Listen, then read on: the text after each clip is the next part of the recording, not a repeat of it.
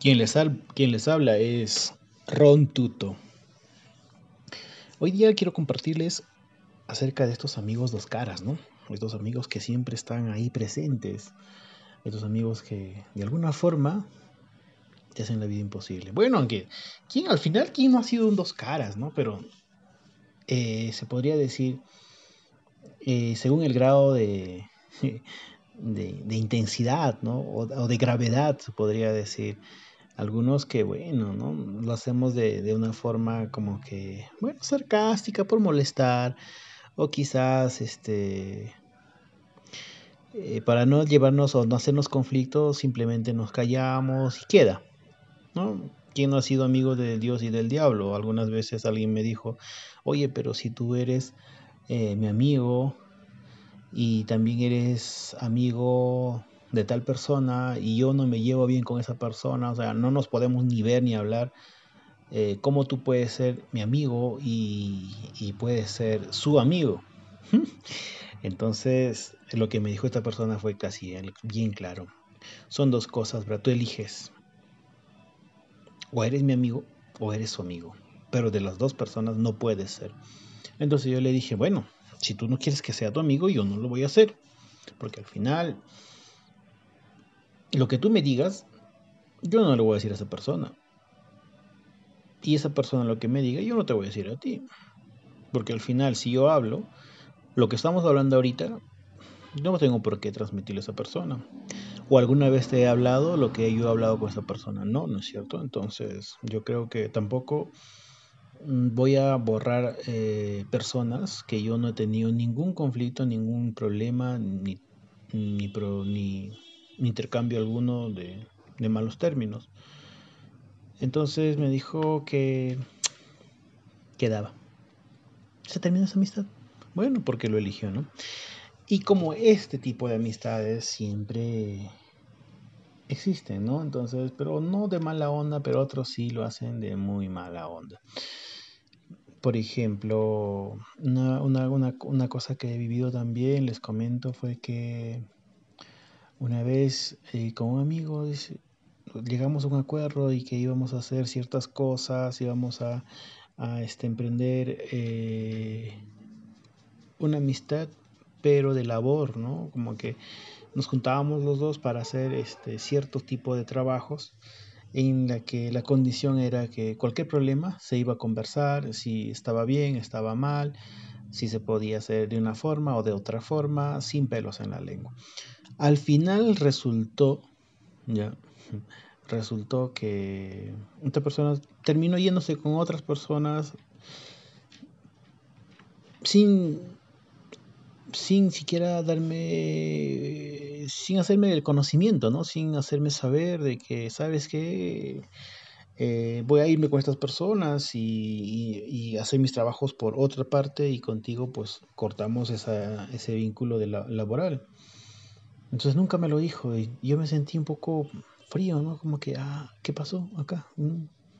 ¿En qué momento me dijo que no? ¿O, o cómo? ¿O qué? Y estaba en nada y estaba en nada. Y de repente se me dan unas ansias de llamarle, así como que dice, oye, ¿qué pasó? ¿Qué hiciste? ¿Por qué haces esto? ¿Qué te he hecho yo para que tú te portes de esta forma? Da ganas de encararles, pero me tragué mi cólera, mi resentimiento, sí, porque uno se resiente como persona y lo, lo fui analizando y dije, ¿yo por qué tengo que ahogarme en un vasito de agua cuando nunca me lo dijo?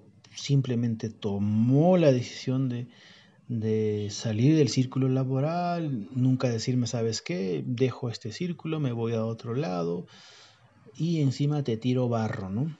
Como, bueno, eh, yo lo digo, tirar barro, bueno, sí, yo sé que muchos me entienden, pero es como que hablar mal de ti, hacerte quedar mal en otras personas, hablando mal de ti. Entonces, mm, no sé, ese tipo de amigos a veces es difícil de detectarlos. Porque en su momento te dicen cosas, ¿no? Oye, vamos a hacer esto, vamos a hacer el otro. eh, vamos a hablar con la sinceridad, vamos a tener que hacer cosas eh, en su debido momento, decirnos o llamarnos la atención porque va a ser bueno, tanto para mí que para ti. Te hablan cosas así espectaculares. Tanto así que te le empiezas a creer. Entonces, pero cuando ya ves el tema analizado y dices, pero ¿por qué? ¿Qué, he hecho mal? Entonces de repente tú no has hecho mal, no. Lo, que lo que ha pasado es que esa persona tiene esa personalidad, ¿no? Es como que te mete en su, en su círculo, ¿ya? Y una vez que te tiene ahí, saca todo lo provechoso que puede sacar de uno. Y como ve que no hay más, simplemente sale y se pone a otro círculo. De ese tipo de gente hay un montón, ¿no?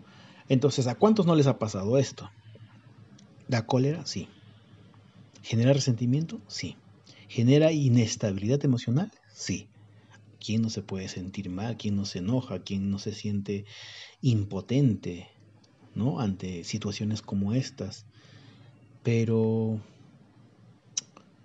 yo creo que es bueno que nos pase algunas veces esto porque nos permite experimentar cómo podemos salir de situaciones como estas.